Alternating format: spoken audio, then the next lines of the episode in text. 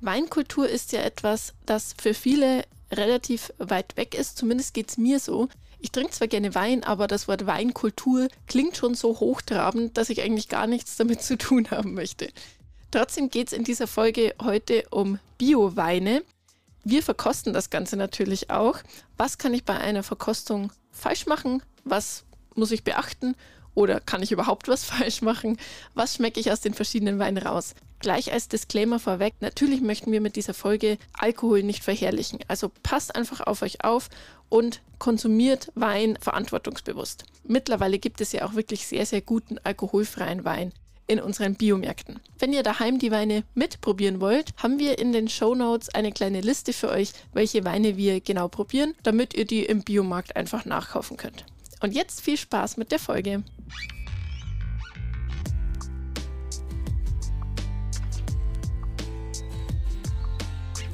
Irgendwas mit Bio. Der Biomarkt-Podcast.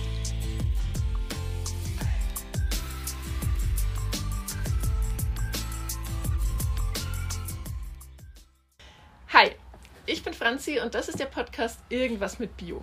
Wir sind heute in einer ganz besonderen Location. Wir sind nämlich in, man, man hört schon, glaube ich, die Gläser. Wir sind nämlich in einer kleinen Hütte auf einem Weinberg, denn heute geht es bei uns rund ums Thema Wein. Ich bin nicht allein hier, sondern mit zwei Gästen. Einmal dem Matthias, er ist unser Weinblogger und Weinexperte. Und die Anna, sie ist unsere Category Managerin fürs Thema Wein. Vielleicht fangen wir mal kurz bei dir an, Matthias. Magst du dich einfach mal kurz vorstellen, was hast du mit Wein zu tun und warum interessiert dich das Thema so doll? Ja, ich heiße Matthias, ich bin euer Weinblogger und Weinexperte, wie du gerade schon gesagt hast. Ich bin eigentlich Geograf, von Haus aus, habe das studiert und bin irgendwie ins Weinbusiness reingeschlittert, weil ich es so faszinierend fand. Ich habe seit über zehn Jahren einen Weinblog namens Chez Matze und ansonsten arbeite ich halt auch für Weinguides, mache äh, Tastings für Falstaff Weinguide, schreibe für Zeitschriften, arbeite mit vielen Weingütern zusammen und das Faszinierende ist für mich die Diversität. Wein ist total, kann total unkompliziert sein man kann sich aber auch rein nerden bis ans Lebensende und du wirst nie fertig sein. Und das ist das Tolle daran, finde ich. Okay, gut. Das heißt, du bist voll tief im Thema Wein drin. Dann, dann bin ich gespannt auf die Verkostung, weil ich denke, ich kann hier noch sehr viel lernen. Anna, magst du dich auch ganz kurz vorstellen, was hast du mit Wein zu tun? Was machst du bei uns? Ja, gerne. Genau, ich bin im Category Management bzw. Einkauf beim Biomarktverbund. Sprich, ich bin für die Warengruppe Wein verantwortlich und mache da wirklich alles von Sortimentsgestaltung, also Auswahl der Weine, ähm, Preisgestaltung. Natürlich gehört da auch dazu, Marketingmaßnahmen zu planen, wie unsere Handzettel Wein des Monats, wo dann natürlich auch der Matthias immer unseren Blog schreibt und solche Sachen, auch dieser Podcast. und, Wir mussten ähm, Anna ein bisschen überreden, aber es hat dann doch geklappt. Mit Wein lässt man, ja, nee. Mit Wein kann man dich locken. ja, das wollte ich jetzt sagen, aber bist dann nett. ja, genau, das ist so meine Aufgabe. Also ich begleite sozusagen die Produkte vom Regal oder vom Lieferanten bis ins Regal. Gut, wir sind ja heute hier, weil wir ein bisschen mehr über Wein lernen wollen. Beziehungsweise haben wir ja auch vier Weine, beziehungsweise einen Sekt, wir werden es dann noch rausfinden, mitgebracht. Man merkt schon, ich kenne mich sehr wenig aus. Das heißt, äh, ich werde heute eher die dummen Fragen stellen. Genau, ich würde sagen, vielleicht fangen wir aber mal mit den Basics an. So, Matthias, was muss man denn bei einer Verkostung erstmal beachten? Das Wichtigste ist, dass äh, der Wein schmeckt. So, das weiß man meistens vorher nicht. Und deswegen ist es einfach ähm, so, dass es immer, wenn man, also ich würde es immer Leuten raten, einfach Dinge mal zu probieren, verschiedene Dinge zu kaufen, auszuprobieren, was schmeckt mir am, am besten, was gefällt mir wozu. Und die Geschmäcker sind absolut verschieden, deswegen gibt es ja so viele verschiedene Weine. Und man kann ja jetzt nicht sagen, äh, der Wein ist falsch oder der Wein ist richtig, sondern ähm, das ist individuell halt auch oft. Mhm. Vielleicht fangen wir einfach direkt mal mit dem ersten an. Anna, du hast dir so ein bisschen ausgewählt. Welchen, welchen, mit welchem willst du denn starten? Genau, also ich würde tatsächlich jetzt mit dem Schaumwein starten. In der Verkostung ist es so. Schaumwein, ähm, das ist der professionelle Name. Das ist der professionelle Name für ähm, Sekt und Champagner. Fängt man ja eigentlich immer mit dem Blubber an. Und dann geht man klassisch eigentlich so weiß, rosé, rot Weil man jetzt, also die sind alle trocken, deswegen müssen wir uns da keine Gedanken machen. Okay, dann fangen wir Genau, mit Blubber trocken, an. trocken heißt äh, nicht, dass da keine Flüssigkeit drin ist, sondern dass da wenig Zucker drin ist. Genau. Mhm. Bei der Vergärung, das heißt vergorene Trauben, vergorener Traubensaft, dass der ganz durchgegoren ist oder fast total durchgegoren ist und dass wenig Traubenzucker übrig geblieben ist. Genau, wir haben ja einen Pizzolato. Also ich finde, die Flasche sieht schon mal mega cool aus. Die glitzert halt auch, Ja. ne? Ist eine sehr schöne haptische Ja, Flasche, ne? ha haptisch trifft sehr gut, ja. Ja. Und ist natürlich äh, schön im Rosa gehalten. Pizzolato Spumante Rosé Extra Dry. Spumante heißt ja auf Italienisch schäumen, deswegen ist es ein Schaumwein. Der Unterschied zum ja, Frisante oder Perlwein, was man äh, sonst auch in den Regalen findet, ist einfach, der hat mehr Druck, über drei Bar und ähm, deswegen ist er auch immer mit einem pilzförmigen Korken verschlossen und einer Agraffe, sieht man jetzt noch nicht, aber Agraffe ist dieses äh, Drahtdings oben rum, oder? genau. Ah. Weil sonst würde ja der Korken rausploppen. Ja, das macht absolut Sinn. Wir öffnen das Ding. Ich bin gespannt, ob wir hier gleich die Decke abschießen oder ob die Hütte ganz Das schneiden wir dann nachher raus. Schauen wir mal. Oh, nein. Ich glaube, ich du bist da wahrscheinlich mehr Experte, das zu öffnen, aber. Ja, genau. Ach so, richtig. Wenn man es wenn man's korrekt öffnen will, muss man die möglichst so halten, so ungefähr auf, auf diesem Level, dass das hier so ein bisschen was frei bleibt oben. Und dann Okay. dreht man, dann hält man hier vorne und dann dreht man nicht den Kork, sondern die Flasche. Ah, also so ein bisschen schräg halten so ein bisschen schräg halten und die Flasche. Äh, die genau, Flasche genau, richtig. Und dann sollte das irgendwann, ähm, wenn man hier oben, genau, Ah, ja, also eben okay. nicht Tong machen, sondern so. Nee, ploppen ist gar nicht angesagt. Da fällst du durch bei der Sommelierprüfung, wenn du ploppst, Ach, so geht's nicht. Ne? Und wenn du den, der an die Decke fliegt, dann darfst du nächstes Jahr nochmal kommen. Und Matthias, was müssen wir jetzt da bei der Verkostung an sich beachten? Also von der Temperatur her und so? Kühl. Das ist also Schaumwein, gerade so ähm, Weiß oder Rosé, das sind die Weine, die eigentlich am kältesten getrunken werden. So etwas über Kühlschranktemperatur, 6, 7 Grad sowas. Ne? Gut, dass es jetzt kühl ist. Wir sitzen Ja, ja, auch mit. Decke, also das Genau. passt perfekt. Wir haben 8 Grad hier drin, also passt total. Sollte gut funktionieren. Soll ich euch schon mal Ja, gerne. Ja. Der Winzer, der dahinter steht, ist Cantina Pizzolato. Mhm. Und äh, die führen das Weingut schon der sechsten Generation in der Nähe von Venetien und sind seit 1991 bio-zertifiziert. Oh wow, also auch schon ziemlich lang Ja. dabei im Ja. Bio-Business. Okay, das sieht schon mal sehr gut aus. Ja, es schäumt schön, ne? Ach, und hinten steht extra Dry drauf. Ne? Das ist für die Freaks, das kann man auch nachblättern. Dry ist nicht Brüt. Das heißt, Brüt ist das, was das Trockenste ist beim Sekt. Und Dry ist immer so ein bisschen, ein ganz bisschen Zucker ist drin. Ah, okay, Ja. also nicht furztrocken, nicht furztrocken, sondern sondern genau, saftiger. sehr gut. Ist eher so ein bisschen halbtrocken, wenn man es mit den Grunde ja. äh, Stillweinen vergleicht von, Okay. vom Restzucker. Okay. Wa was muss ich jetzt tun? Erste Frage, stößt man an bei der Weinverkostung? Ja, wenn, man's, wenn man alleine da sitzt, seltener. Ansonsten, Ja. wenn es gesellig ist, gerne. Okay. Und es ist sehr gesellig bei uns. Ja. es Deswegen ist, es ist sehr auch an, ne? gesellig. Cheers. Cheers. Okay, ihr schnuppert jetzt erstmal. Ich, ich beobachte euch jetzt erstmal einfach nur. Ja, man kann so, so eine erste Nase ne nehmen, so mal reinriechen. Okay. Das riecht sehr irgendwie fruchtig, oder? Oder bilde ich mir das jetzt nur ein, weil ich jetzt die Oberweinkennerin hier spielen will?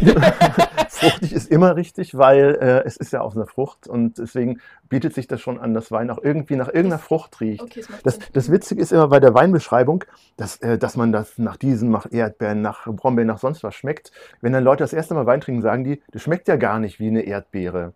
Es ist auch richtig, weil wir müssen ja alles, was unbekannt ist, müssen wir mit Dingen umschreiben, die uns bekannt sind.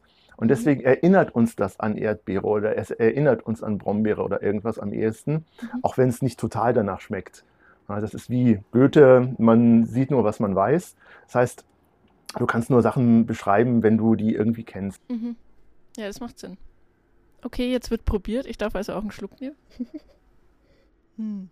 Ja, das ist so ein bisschen, also die Perlen natürlich, ne? Mhm. die sind da eingesperrt in der Flasche.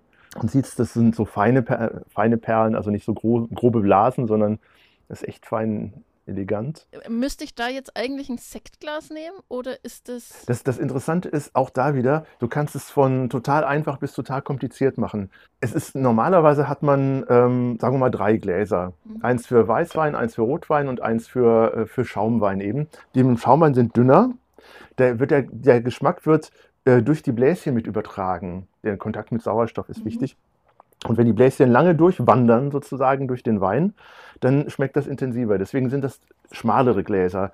Weißweingläser sind dann so ein bisschen dicker und Rotweingläser sind da die Oberfläche, da legst du viel Wert darauf, dass die Oberfläche eben mit mehr Sauerstoff in Kontakt kommt, sind noch ein bisschen größer. Der muss atmen, Der muss Der atmen Rotwein. ein bisschen, genau. Es kommt halt darauf an, wie, wie gerbstoffhaltig der ist, ob du die abmildern willst durch den Sauerstoffkontakt. Und das heißt, dass wir jetzt hier nur ein Glas haben, ist jetzt nicht so schlimm.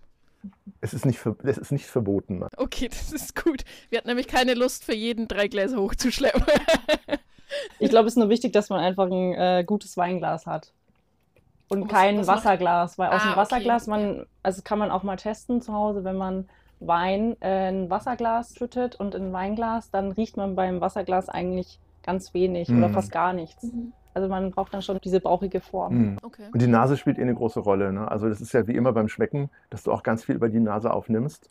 Und ähm, das ist natürlich, wenn du da deinen Zinken gut reinstecken kannst in das Glas, Mhm. dann äh, hast du gleichzeitig noch eine, einen völlig anderen Effekt, als wenn Ja, du gut, nur so einen, so, einen dicken, so, einen, so einen dicken Rand hast und das steht bis zum Rand dran.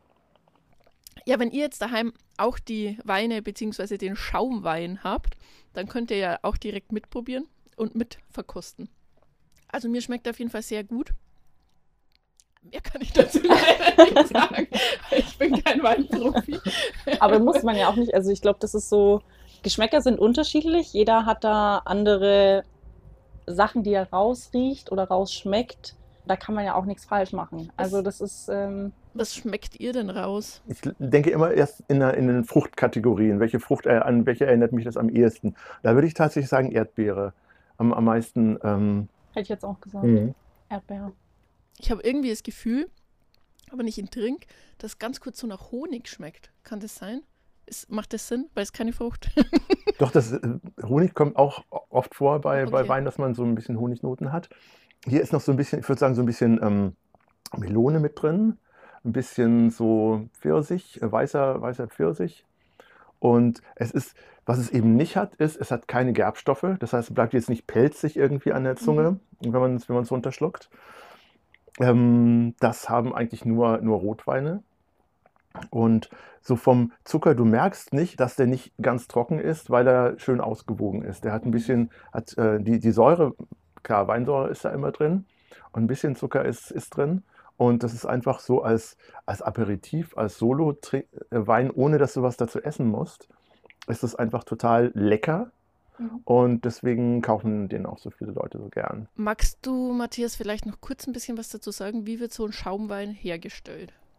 Oh, ähm, da gibt es unterschiedliche Methoden. Die billigste Methode ist, du hast einen Wein, der ist fertig und versetzt den mit Kohlensäure einfach, so wie ein kohlensäurehaltiges Getränk. Das darf dann aber nicht äh, Spumante heißen. Ne? Und dann gibt es die, die nächste Kategorie, da machst du das Ganze in einem Drucktank, dass da Kohlensäure mit reinkommt. Und das ist sozusagen die, die zweiteinfachste Kategorie. Und die, äh, die edelste Kategorie ist die Flaschengärung. Du hast also einen Wein, der erstmal voll durchgegoren ist, ein normaler Wein. Und dann tust du in so eine Flasche wieder Hefe und ein bisschen Zucker oder Traubensaft rein. Und dann geht eine Zweitgärung los. Und bisher waren gar keine Blasen drin. Und bei dieser Zweitgärung fressen die Hefen den Zucker auf, wandeln den um in Alkohol, in CO2 und in ein bisschen Wärme. Und der CO2 wird aber dadurch, Flasche, dadurch, dass sie zu ist, wird in der Flasche gefangen. Mhm. Und dadurch entstehen die Bläschen. Nach einer Zeit wird das dann degorgiert, das heißt, du hast den, der Hefepfropf kommt dann, du drehst die um, schüttelst manchmal auch noch. Beim Champagner wird immer so diese Rüttel, Rüttelbretter, Ja. dann wird es immer so gerüttelt. Und ähm, wenn es dann fertig ist sozusagen, wenn das der, der fertig durchgegoren ist und der Geschmack richtig ist, dann kappst du quasi die Spitze der Flasche Mhm. und füllst den in, in eine andere und dann ist es der, dann ist es ein, ein Schaumwein. Okay, krass. Aufwendig.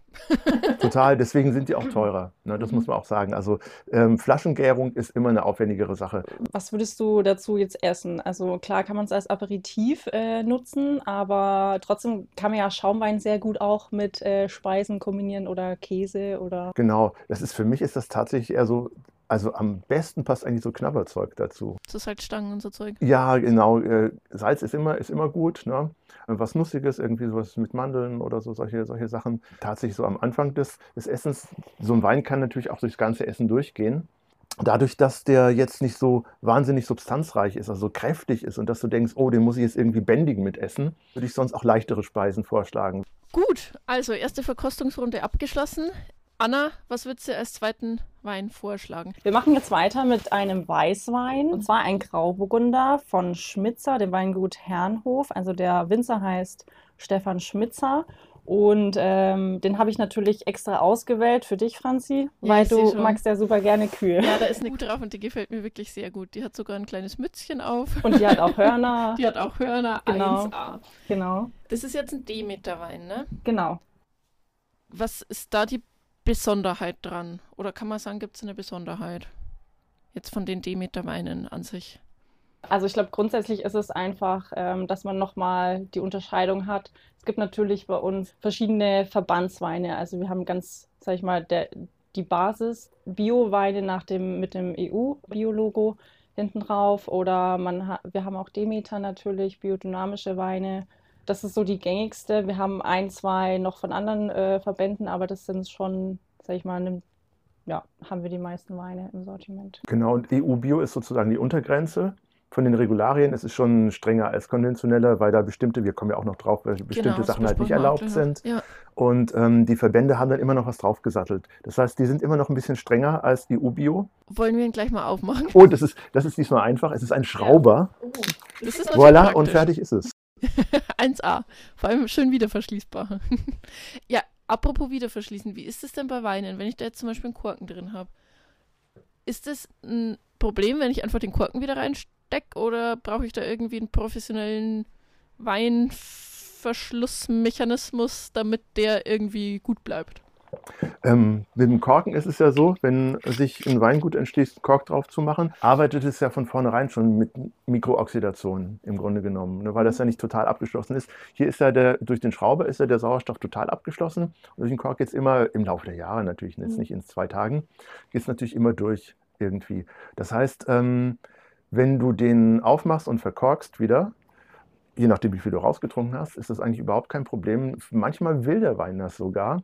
Wenn es ein sehr junger Wein ist, wenn es ein, ein, Rotwein ist, der so ein bisschen ruppiger daherkommt, ähm, dann glättet der sich mit mehr Luft. Das ist wie ganz langsames Dekantieren. Mhm. Ne, als wenn du sozusagen das in, erstmal in so eine Karaffe gibst und dann in ein Glas zurück. Da ist, wenn du, äh, wenn du ein bisschen Luft dran lässt, dann ist es immer so ein, so ein ganz bisschen. Gab es auch Tests, die, äh, wenn, wenn man so Kurse macht, dann wird dir meistens gesagt, nein, das nützt nichts.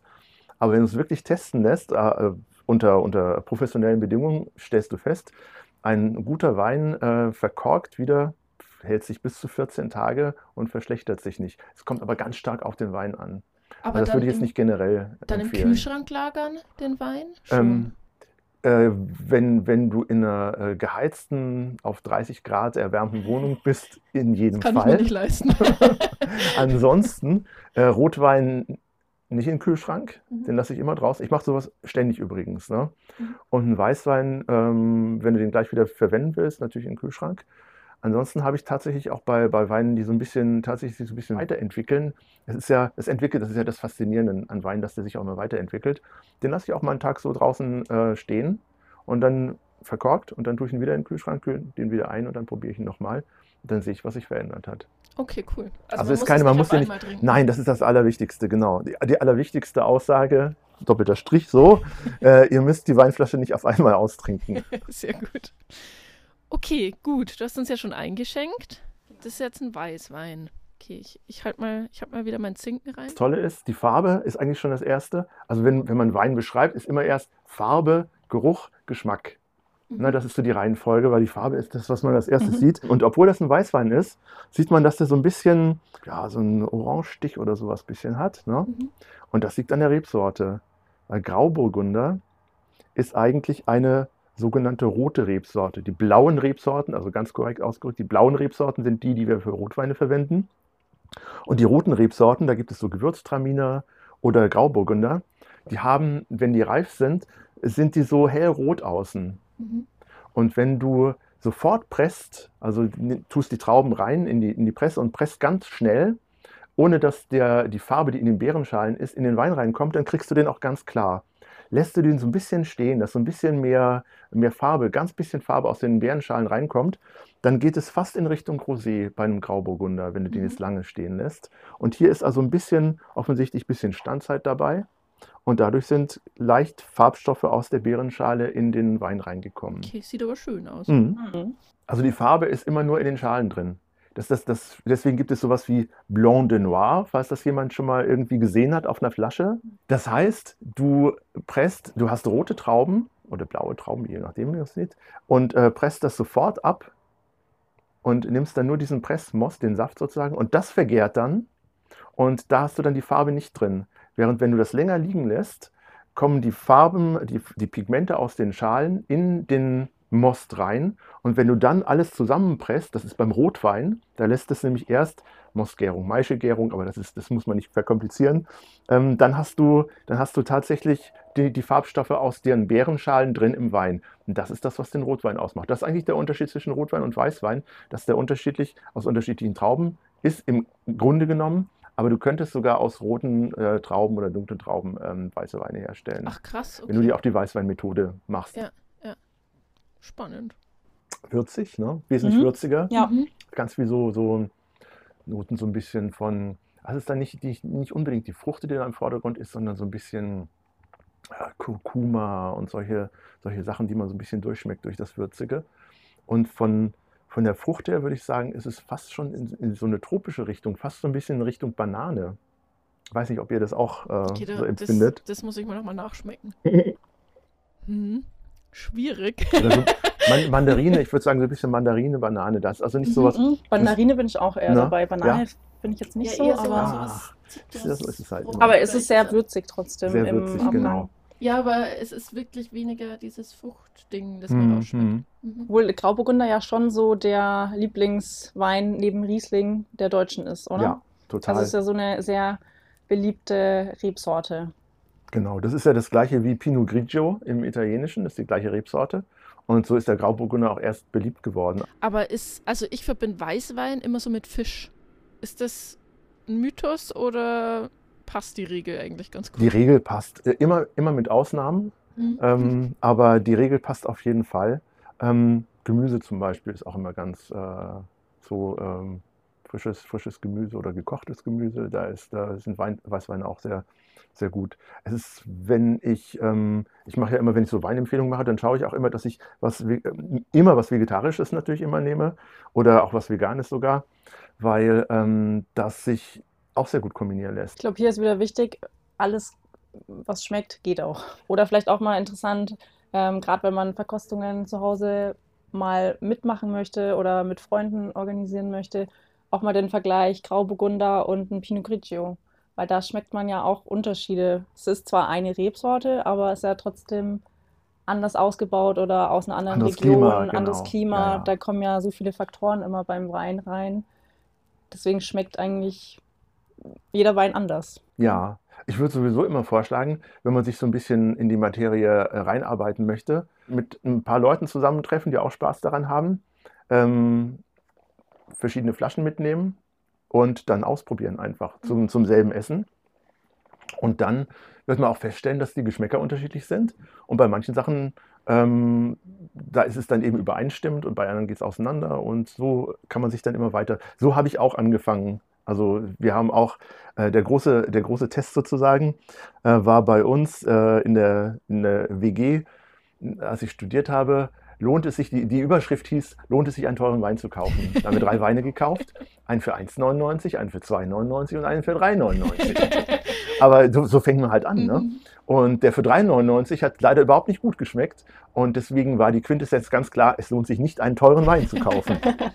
Aber so ist es halt, so kommt man halt immer einen Schritt vorwärts. Ne? Aber würdest du das jetzt dann auch noch so unterschreiben? Es lohnt sich nicht, einen teuren Wein zu kaufen. Das würde ich nicht unterschreiben, nee. Es ist mittlerweile so, die Weinqualität ist ähm, in den letzten Jahrzehnten im unteren Segment tausendmal besser geworden. Mhm. Weil einfach ähm, die technischen Bedingungen, die, die Leute sind viel besser ausgebildet. Du kannst Önologie studieren und wenn du dann als Kellermeisterin und Kellermeister arbeitest, dann machst du einfach schon, dann weißt du, was du tust. Und es wird auch mehr auf Hygiene Wert gelegt. Das heißt, dass du im, im Supermarkt einen Wein findest, der echt verdorben ist, der richtig schlecht ist, das passiert dir nicht mehr. Das war früher anders. Ähm, trotzdem ist es so, wenn man natürlich Charakter haben will und äh, irgendwie Leidenschaft ähm, des Winzers, der Winzerin drin haben möchte im, im Wein, da muss man schon mehr Geld ausgeben. Und auch je kleiner natürlich die Weingüter sind, wenn man, wenn man größer ist, hat man andere Mengen, kann man anders verhandeln, als wenn man klein ist. Und all, bei einem kleinen Weingut muss alles, die Weinflaschen kriegst du in den kleinen Mengen, dann ist es teurer. Die Etiketten sind teurer, wenn du nur 100 davon nimmst statt 10.000. Und deswegen sind äh, Weine aus, aus kleinen kleiner Produktion insgesamt immer ein bisschen teurer. Und äh, da muss man dann, wenn man richtig, also ich sag mal, für mich ist die Grenze, einen richtig individuellen Wein zu haben also zwischen 10 und 20 Euro sind für mich die interessantesten Weine, die, die, die man so probieren kann. Mhm. Weil es da noch, noch nicht aufs Prestige so ankommt. Ne? Das ist jetzt nicht super, super High-End. Man muss nicht aber, super sophisticated sein. Genau, man muss nicht super sophisticated sein, aber hat einfach schon, die, der, der Anspruch ist schon da und das Handwerkliche ist schon da. Und du weißt also, dass das wirklich irgendwie, hm, dass das mit Liebe gemacht ist und dass die Leute halt immer draußen im Weinberg waren. Mhm. Anna, wie schätzt du das ein jetzt so aus äh, der Sicht von uns? ich glaube, man muss dann schon einfach sagen, wir sind ja kein Weinfachhandel, sondern ein Biofachhandel.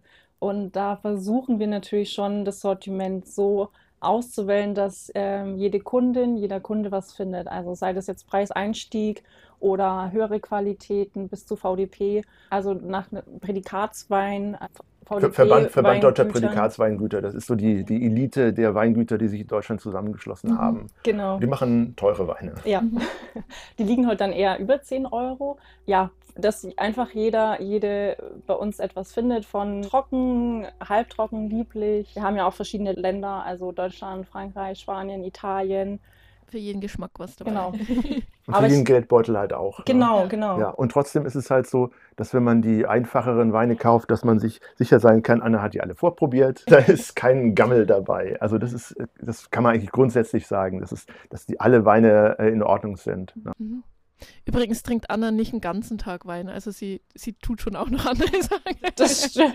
Es ist, äh, passiert es nicht so oft, dass wir, ähm, klar machen wir auch Verkostungen, aber das ist eher ist nicht die Regel. Das mache ich jetzt nicht jeden Tag. Also, um diesen Mythos mal aus der Welt zu schaffen.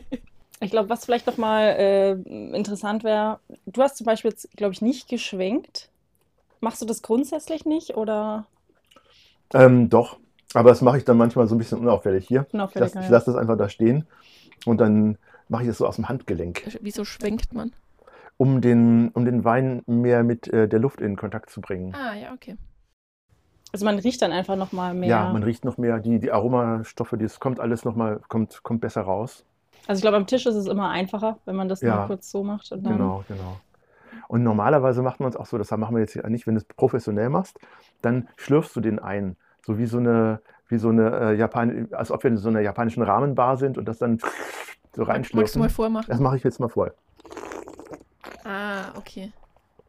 Ähm, dann saugst du nämlich gleichzeitig Luft mit dem Wein rein und ähm, lässt den auch noch mal ein bisschen atmen, quasi in einem abgeschlossenen Raum bei dir selbst. Mhm. Und ähm, dadurch kannst du die tatsächlich, kann man das besser rausschmecken dann. Der Charakter eines Weins wird da zum größten Teil von der Nase wahrgenommen. Also das ist ja gar nicht so das Schmecken, sondern das ist wirklich das Riechen. Also Nase ist ganz wichtig, aber trotzdem ist ganz, äh, finde ich ganz witzig, wenn man so zusammensitzt. Ich habe tatsächlich, ich habe mehr Mundgeschmack Okay. Und andere haben, ein, ein, Freund von mir hat mehr Nasengeschmack. Ne? Der riecht also mehr und ich schmecke besser. Okay. Und ähm, das ist tatsächlich total unterschiedlich bei, bei den unterschiedlichen Leuten. Also nicht so, dass, es, dass einer gar nichts riecht und gar nichts schmeckt, mhm. aber die Prozentsätze und die, die, die feinen Nuancen sind nochmal unterschiedlich verteilt. Aber es hängt nicht an der Größe der Nase. Nee. Dann müsste ich ja hervorragend riechen können. Ich würde sagen, zweite Verkostungsrunde abgeschlossen. Wir haben es ja vorhin schon kurz ein bisschen angeschnitten, das Bio-Thema. Ähm, Matthias, was ist denn so der Unterschied von Bio-Wein zu konventionellem Wein? Es ist erstmal, weil viele Leute sagen, äh, das hätte was mit dem Geschmack zu tun. Es gibt tatsächlich immer noch Leute, die behaupten, Bio-Wein würde nicht so gut schmecken wie konventioneller Wein, mhm. groteskerweise. Äh, den kann ich dann immer nur sagen, der teuerste Wein der Welt, das begehrteste Weingut, was es überhaupt gibt, Domaine de la Romanie Conti im Burgund, ist seit Jahrzehnten Bio. Mhm. Ja? Und ähm, das ist auch, selbst wenn man sich glaubt, das ist halt der Beweis dafür, dass das auch überhaupt nichts mit dem Geschmack zu tun hat. Ähm, für mich ist es so, ich selbst wenn ich es mir aussuchen kann, kaufe und trinke ich nur Biowein, mhm. weil mir das einfach von der Philosophie besser gefällt. Und natürlich kannst du es an den Regularien festmachen. Der große Knackpunkt zwischen Bio und konventionell, wenn man jetzt EU-Bio nimmt, ist das, was du draußen im Weinberg machst. Also die Pestizide, wie du deinen, deinen Weinberg behandelst. Und ähm, ansonsten geht es darum, wir haben die im 19. Jahrhundert, Mitte des 19. Jahrhunderts sind zwei Krankheiten nach, äh, nach Europa gekommen, äh, echter und falscher Mehltau. Das sind Pilzkrankheiten und gegen die hat die normale Reben, die normalen Reben, die bei uns äh, sind, bislang keine Resistenzen entwickelt. Das heißt, du musst die Reben davor schützen. Bei, bei Bio ist nur erlaubt Kontaktmittel. Also du nimmst Pestizide, die du drauf spritzt und die sozusagen die Blätter schützen. Während konventionell sind synthetische Mittel erlaubt, die systemisch wirken, die also in die Pflanze eindringen. Mhm. Und das ist äh, eigentlich der große Unterschied. Klar musst du als Bio-Winzer im Grunde genommen deinen Weinberg besser kennen, weil du kannst nicht einfach forsch drauf und das war's. Und du musst auch ganz genau schauen, wie entwickelt sich das Wetter, habe ich Glück, habe ich Pech, wann, wann, wann kann ich das machen. Ein Freund von mir hat jetzt zum Beispiel in diesem Jahr fünfmal gespritzt. Mhm. Die normalen Reben, das ist extrem wenig. Und der ist bio-zertifiziert. Mhm. Und ähm, das ist auch ein Erfahrungswert, den du haben musst. Es ist klar, das sind alles, Pestizide sind immer Gifte, sonst würden die nichts nützen. Mhm auch, auch die Biopestizide, also Kupfer und Schwefel. Es ist halt noch so, dass du bei den systemischen Mitteln nicht genau weißt, wie reichert sich das an, welche Wechselwirkung gibt es, wie sieht es mit dem Bodenleben aus. Das ist, wie, wie verändert das die Pflanze? Das heißt, diese Unsicherheit, die du im Grunde erst über Jahrzehnte rausbekommen kannst, die ist da noch stark vorhanden. Trotzdem ist es so, dass natürlich auch viele Biowinzer, die Frage ist immer Kupfer meistens. Ne? Kupfer ist ein Schwermetall, was sich im Boden anreichern kann und was dann eben auch schädlich ist. Und ähm, da geht es also darum, so wenig wie möglich Kupfer zu verwenden. Und da sind dann eben die einzelnen Regularien, du darfst nur so und so viel Kupfer verwenden in den einzelnen Ländern. Und ähm, das hängt ganz stark, wie gesagt, von den Witterungsbedingungen ab, wie du es dann machst. Mehr Pestizide ist nie die Lösung. Mhm. Also du kannst es machen mit äh, neuen, neu gezüchteten Rebsorten tatsächlich. Das ist also immer, du nimmst eine normale Rebsorte und einen Resistenzpartner, also eine wilde Rebsorte und züchtest das so lange, das dauert über Jahre, zum Teil Jahrzehnte, bis du dann so eine Stabilität drin hast, dass die Pflanze, also wenn du es weiter vermehrst, dass es auch genauso bleibt, dass die Resistenzen drin bleiben. Und da brauchst du zum Teil diese Pilzmittel gar nicht zu spritzen mhm. oder höchstens einmal im, im Jahr. Mhm. Das ist ein Riesenvorteil selbstverständlich, gilt aber für Bio wie für konventionell. Also das ist jetzt nicht exklusiv Bio, es ist keine Bio-Rebsorte, was die Bios gepachtet haben, aber es hat natürlich Effekte auch. Mhm. Und ähm, wenn du ansonsten was für deine Reben tun willst, musst du den Boden gesund halten. Mhm. Was vielleicht auch das Besondere beim Bio-Weinbau, man hat ja die ähm, Begrünung. Das sieht man ja so bei den konventionellen Weinbergen nicht so. Oder man kann dann ganz gut erkennen, was ist jetzt vielleicht konventionell und was ist Bio weil man ja dort dann äh, zwischen den Reben sieht, okay, da ist Gras oder das ist nicht weggespritzt sozusagen mhm. und was ja auch gut für den Humusaufbau ist. Im Grunde genommen kannst du jedes Jahr, wenn du dieselben Weinberge, wenn du die kennst und fährst irgendwo hin, wo du ganz viele siehst, dann merke ich jedes Jahr, wie die Begrünung zunimmt. Also wie das einfach um sich greift, wie auch immer die, die Weingüter auch, die Winzerinnen und Winzer begreifen, hey, das nützt wirklich was. Mhm. Es ist für den Humusaufbau ist es super. Du hast, Gras ist selbst nicht so besonders toll, weil es einfach nichts, sonst nichts macht, aber du hast, kannst Blühmischungen zum Beispiel ähm, einsäen und ähm, du verhinderst auch, was ganz wichtig ist, Weinberge sind ja oft, deswegen heißen ja auch Weinberge, und auch relativ steil. Und das Problem ist da Erosion, das heißt der mhm. Bodenabtrag. Regnet es stark und wir haben ja mit dem Klimawandel immer mehr, prozentual mehr Starkregenereignisse im Sommer und es schießt dir also den ganzen Oberboden weg aus dem Weinberg, dann ist das nicht das, was du haben möchtest. Mhm. Und ähm, da halten selbstverständlich Pflanzen, wenn du da eine, eine, gute Bepflanzung, eine gute Begrünung drin hast, hält unheimlich viel auf an, an dieser, von dieser Erosion. Gut, dann würde ich sagen, äh, gehen wir in Runde 3. Genau, ich habe einen Provence, Coteau d'Aix en Provence, Wie der Schrauber. Ähm, Rosé mitgebracht. Ist jetzt nicht davon beeinflusst, dass ich vor zwei Wochen vielleicht dort im Urlaub war. Neben Bordeaux hat Frankreich nämlich auch ganz tolle Roséweine. Und ich habe versucht, so das Beste aus jedem Land mitzubringen. Frankreich ist das, muss man ehrlich sagen, wahrscheinlich das Nummer eins Land, was so Weinkultur anbelangt, ne, weil mhm. es super differenziert ist und total viele tolle Sachen da gibt. Und ganz viele Weingüter, auch meine Lieblingsweinregion äh, Loire. Da gibt es ganz viele Quereinsteiger, die dann da hinkommen und selbst was aufbauen. Das ist super spannend. Und Italien ist genauso spannend. Die Deutschen trinken sogar mehr italienischen als aus französischen Weinen. Aber das sind so die wichtigsten Länder. Dann kommt Spanien noch dahinter und so weiter und so fort. Aber in Frankreich hast du halt alles, äh, die ganzen Kategorien. Und besonders in der Provence natürlich Rosé. Den probieren wir jetzt. Ich schaue mir mal kurz die Flasche noch an. Oh, das sieht auf jeden Fall sehr hübsch aus. Ist das ein Lavendelfeld da Ja, drauf? Ja, ne? Das ist natürlich das, das, was man sich vorstellt unter Provence. Lavendelfelder, mediterranes Klima. ähm, okay, ich habe jetzt, ich hab jetzt gelernt, ich, ich schwenke. Also ich, ich, ich glaube, man kann immer danach nach den Sinnen gehen. So, was sieht man, was riecht man und was schmeckt man?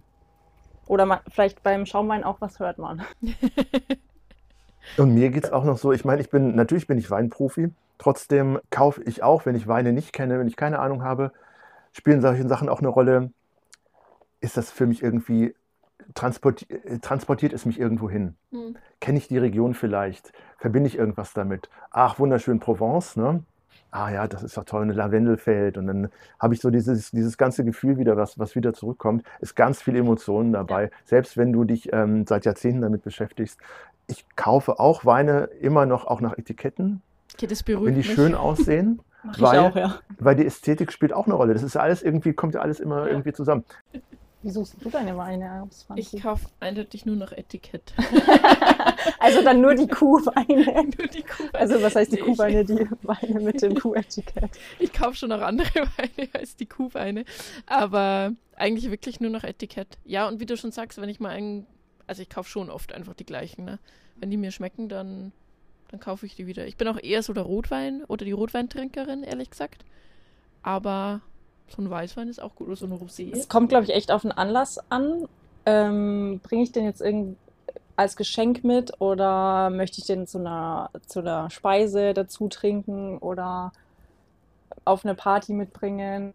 Ist eher warm oder kalt? Weil im Winter tendiert man ja eher so ein bisschen zu schwereren oder allgemein Rotweinen und im Sommer dann eher Weißwein, Roséwein, wobei sich das, glaube ich, mittlerweile schon etwas aufweicht. Mhm. Also es gibt ja, Menschen, die trinken nur Weißwein auch im Winter. Also, Mhm. Also bei mir hat sich noch nicht, ist noch nicht wirklich aufgeweicht. nee. Also ich habe, wenn es 30 Grad ist, habe ich überhaupt keine Lust auf einen schweren Rotwein. Aber wenn, wenn der so ein bisschen angekühlt ist, finde ich das, äh, ja. kann man auch. Kann man machen. Kann, Kann man machen. im Sommer auch. Äh, Weißrotwein. Ich habe in Spanien auch ganz viel gekühlten Rotwein, also ein bisschen angekühlten Rotwein getrunken. Ja, das geht Das auch. Es gibt, es gibt auch Rotweine, die man, wenn die so ein bisschen leichter und herber sind, kannst du die auch tatsächlich ein bisschen kühler trinken. Ja gut, dann probieren wir mal. Der ist ein bisschen säuerlicher als der, der Weißwein vorher, vorher, oder? Der wirkt säuerlicher, weil er ähm, weniger Restzucker hat, die das, was Mhm. ähm, den, die Säure puffert. Du hast auf der einen Seite hast du Zucker, auf der anderen Säure. Mhm. Und das ist immer, kommt drauf an, wo du die Balance hin verschiebst. Beim Riesling zum Beispiel, der hat so viel Säure drin, normalerweise, dass da gern ein bisschen mehr Restzucker da ist, damit er harmonisch ist. Und in Frankreich im Allgemeinen ist es so, dass die Franzosen trockene Weine lieber mögen. Es sei denn, es ist ein spezieller Süßwein. Da steht das dann aber auch drauf oder man weiß es. Ne? Die normalerweise sind die französischen Weine und die spanischen, auch bei den italienischen ist es ein bisschen anders. Die haben ein bisschen Zucker auch sonst drin, wenn man nicht genau weiß, was es ist. Und die spanischen und die französischen sind meistens trocken, wirklich. Mhm. Was, was schmeckt ihr jetzt so raus? So ein bisschen fruchtige Noten, so Himbeere. Finde aber, der bleibt auch lange im Abgang. Also er ist nicht so, er ist nicht schnell weg, sondern Mhm. hat auch sowas, ja, ein schönes Mundgefühl trotzdem. Mhm. Also ein Der ist bisschen, auch nicht- der ist so ein bisschen oder cremig sowas. oder, Ich habe den ja auch, der ist der Wein des Monats gewesen. Also ich fand den echt gut. Also der hat mir wirklich gefallen. was vielleicht auch nochmal interessant ist, äh, ich weiß nicht, ob dir was auffällt, Franzi, dass man zum Beispiel keine Rebsorte sieht. Ach, stimmt. Wieso ist das so? Ist das beim Rosé allgemein so? Ich glaube jetzt nicht allgemein, aber in Frankreich ist es sehr gängig, dass man küvettiert. Oder dass, Mhm. dass es eine Cuvée ist. Das heißt, eine, eine Mischung einfach aus verschiedenen Das, Rebsorten. das, das Interessante ist auch, dass in Deutschland die Leute häufig glauben, ein Wein ist besser, wenn er nur aus einer Rebsorte besteht. Mhm. Und das ist in Frankreich, gibt es eine völlig andere Tradition. Du hast in Châteauneuf-du-Pape, das ist in der Nähe davon, südliche Rhone, da hast du 13 zugelassene Rebsorten und der ist besonders edel, der Wein. Die Komposition der Rebsorten macht es aus. Und da, wo wir jetzt hier sitzen, das ist ein Weinberg, der ist 100 Jahre alt und besteht aus vielen verschiedenen Rebsorten. Damals hat man das gemacht, auch in Deutschland. ähm, in erster Linie, um den Weinberg robuster zu halten, weil du hast jedes Jahr ist ja immer, das, das, die Witterung schwankt ja immer und du hast immer eine Rebsorte gehabt, die irgendwie besser performt hat und eine, die, schle die schlechter performt hat. Und ähm, um einfach eine Ernte zu haben zum Schluss, um nicht die Monokultur, das ist ja immer, ich sage es ja immer, es sind da gesellschaftliche Fragen, die dahinter stehen. Monokultur ist ähm, immer empfindlicher, ist mhm. immer anfälliger. Ja, die Vielfalt macht Die Vielfalt macht es aus, genau. Mhm. Und deswegen ist natürlich, wenn du in einem Weinberg viele verschiedene Rebsorten hast, dann schmeckt der Wein zwar immer ein bisschen anders, aber ähm, es ist robuster. Mhm. Und hier ist es so, in, in Frankreich, Südfrankreich wird das bewusst küvetiert. Also zusammengestellt im Keller, wie es gerade so, wie es am besten passt von, den, von dem Geschmack her. Mhm. Kann man total viele Sachen dazu essen. Also so, eher ein Speisenbegleitung. Total Speisenbegleiter, genau. Ich habe jetzt so spontan so an Risotto sowas gedacht, was natürlich auch super geht. Noch ein bisschen von Wein reinschütten, dass er dann auch verdampft dann. Oder ähm, verschiedenste Pasta-Gerichte und, und die ganzen südfranzösischen Sachen. Ganz wichtig natürlich auch, was immer gut passt, ähm, lokaler Wein, lokale Küche. Ja. Ja, die, die haben sich meistens zusammen entwickelt. Dann haben wir die dritte Verkostungsrunde auch schon abgehakt. Matthias, wie ist denn das? Wir haben jetzt gerade schon ein bisschen so drüber geredet. Ich trinke äh, gern Rotwein, aber kann man da einen Zusammenhang feststellen, zum Beispiel zwischen Alter und Wein? Oder also nicht der, das Alter vom Wein, sondern das Alter der Person? Das ist ein bisschen wie mit Musik, glaube ich, auch. Du hast, du machst Entwicklungsphasen durch.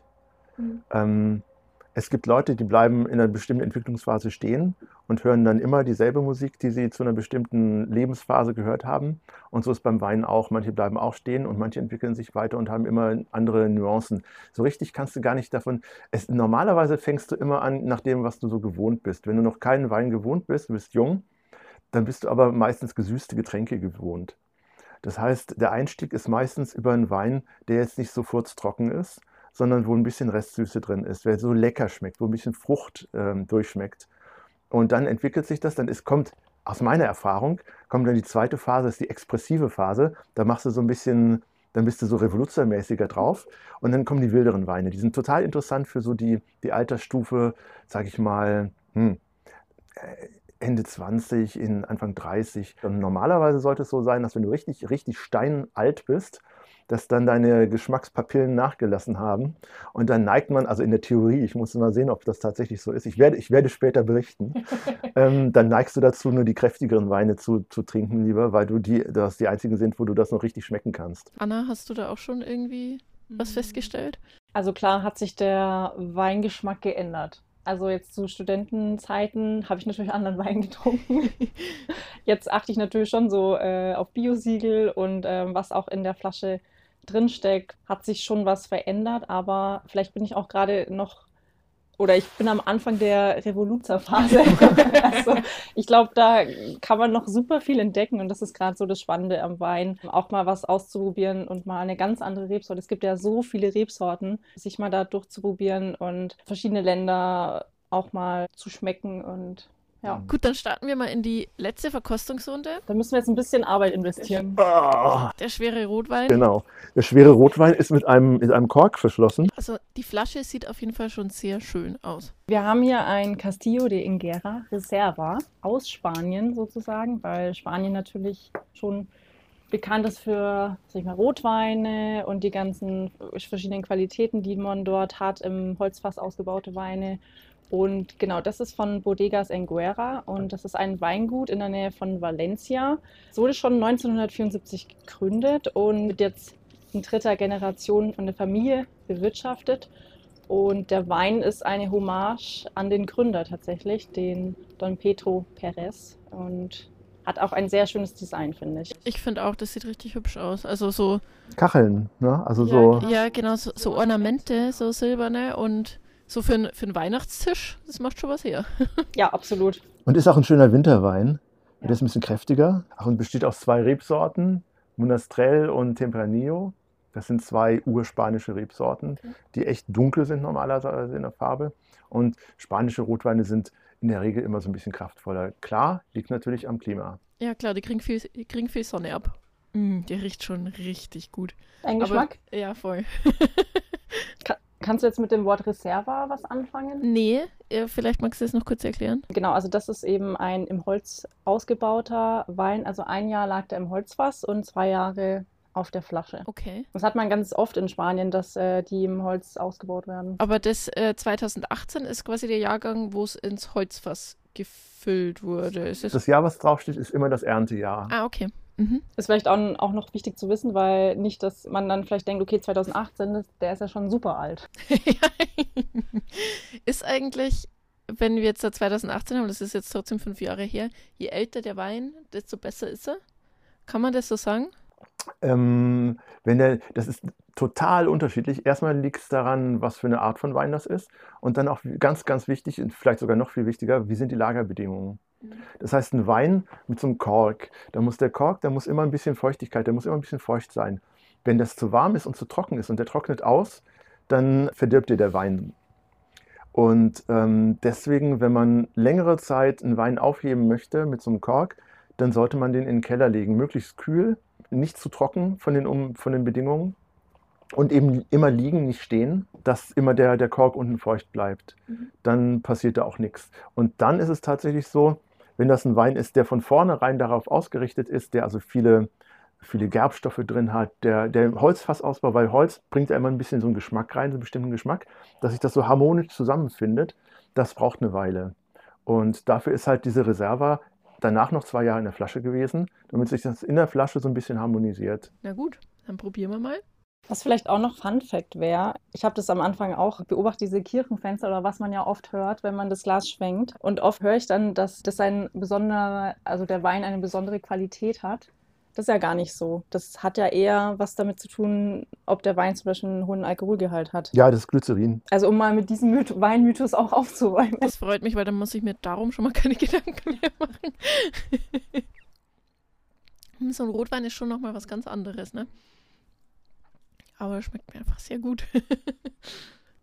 Ich finde, der ist auch zuerst so ein bisschen rauchig und dann kommt erst so die, die Frucht. Und man hat natürlich die Tannine, die durch das. Wa- Was heißt Tannine? Das sind die Gerbstoffe, das ist das, was äh, von den, von den Beerenschalen äh, reingekommen ist in den Wein. Also, ähm, ja, Gerbstoffe, wie gesagt, so, ja, Polyphenole. Die sind logischerweise beim Rotwein. Die sind logischerweise beim Rotwein mehr, weil beim Weißwein das gar nicht mit reinkommt. Du Mhm. hast die Schalen ja gar nicht mit dabei. Was schmeckt ihr da jetzt? Schmeckt ihr da eine, eine Frucht raus? Eine dunkle Frucht. Mhm. Also wenn, dann würde ich auf Brombeere gehen, wenn ich eine Mhm. Frucht. Ich nehme immer, wie gesagt, immer eine Frucht rein. Du merkst, Anna hat es ja schon gesagt, so ein bisschen in der Nase, das ist noch ein bisschen was anderes. Da ist so dieser Ausbau, dieser Holzausbau, den du Mhm. da spürst über dieses Rauchige. Manchmal auch so leicht vanillig, je nachdem, was für eine, für eine Holzart, wie neu das Fass ist.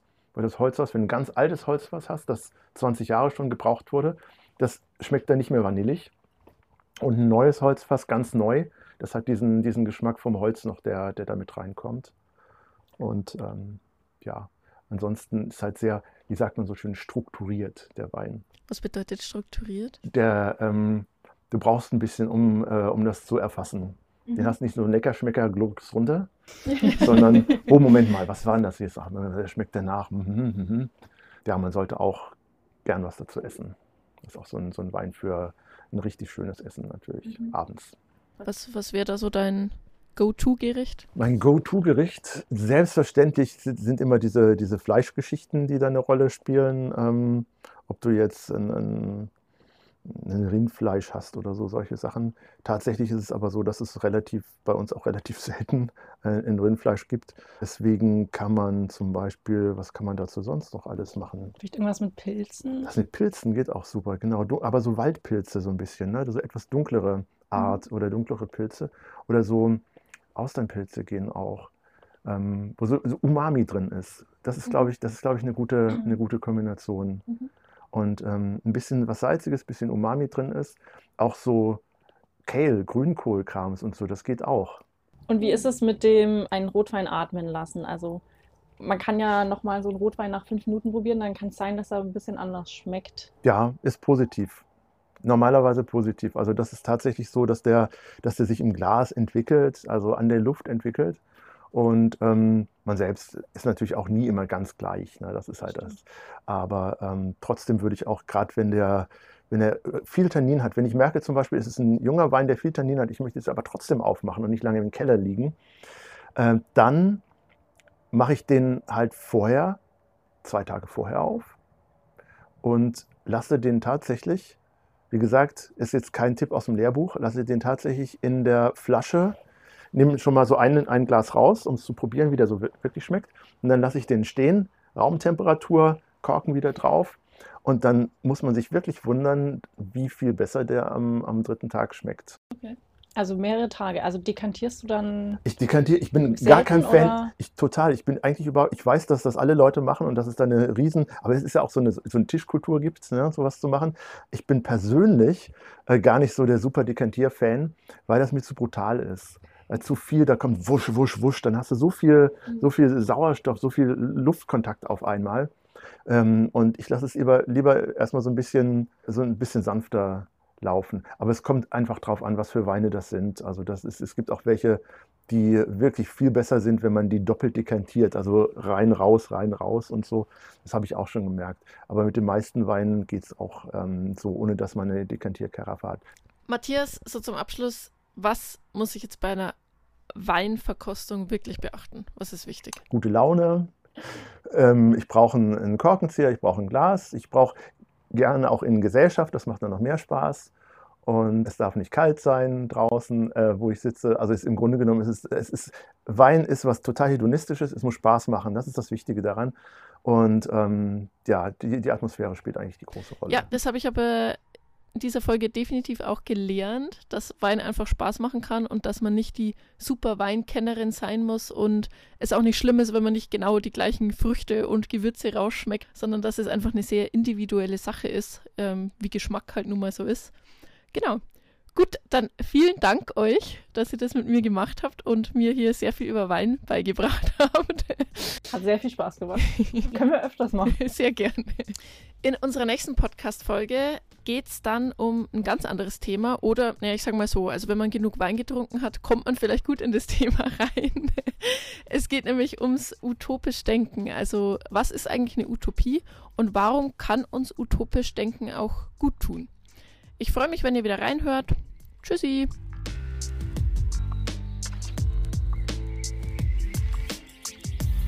Irgendwas mit Bio, der Biomarkt-Podcast, ist eine Produktion des Biomarkt-Verbunds.